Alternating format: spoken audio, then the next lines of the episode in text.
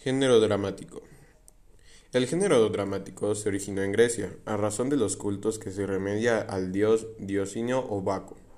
Tiene por el tanto el origen religioso.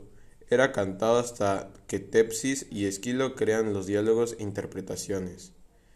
Son textos destinados a ser representados en un escenario, frente a un público. Se desarrolla a través del diálogo y movimiento. Los subgéneros dramáticos son tradicionalmente la tragedia, comedia y drama. La tragedia tiene un final trágico, la comedia es hilarante, el drama muestra ciertas situaciones de la vida. Una clasificación más actualizada incluye la tragedia y la comedia, pero toma el drama como texto escrito.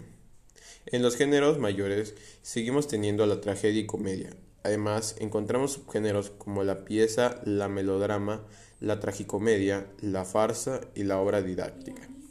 En los géneros menores, que son duración, tenemos el saite, el paso o estremez, el autos sacramental, la ópera, la zarzuela, entre otras. La estructura externa del teatro tiene una forma en que se representa el texto dramático se divide en actos, los actos en escenas y las escenas en cuadros, distinguiendo el cambio de un acto hacia otro cuando se cierra el telón. En cambio, cuando un personaje nuevo sale o entra al escenario, diremos que se está introduciendo una nueva escena. Por otro lado, distinguiremos el cambio de cuadro cuando observamos cambios en la escenografía. Suelen considerarse también las acotaciones. Estas son pequeñas instrucciones dirigidas hacia el director y personajes. De esta manera de la distribución, las ideas o sucesos de la narración, el texto dramático suele estructurarse en cuatro segmentos. La presentación del conflicto que va al inicio y nos muestra el problema que se tiene que resolver. El desarrollo de las acciones, el clímax que es la parte con mayor tensión, nos causa emociones. El desenlace donde se resuelve el conflicto planteando inicialmente. Los elementos o recursos del teatro para la concentración del tema dramático se acude a los elementos o recursos del trato que sea posible la relación o representación de las ideas del autor.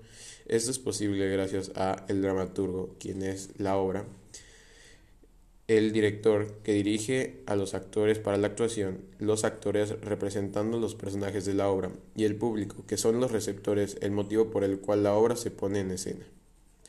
Algunos elementos técnicos del teatro también cuentan con estos, que es posible su concentración, es el escenario o lugar donde se actúa, la escenografía o ambientación del escenario, la iluminación, que es muy importante en el teatro, el sonido, el vestuario, el maquillaje y la utilería.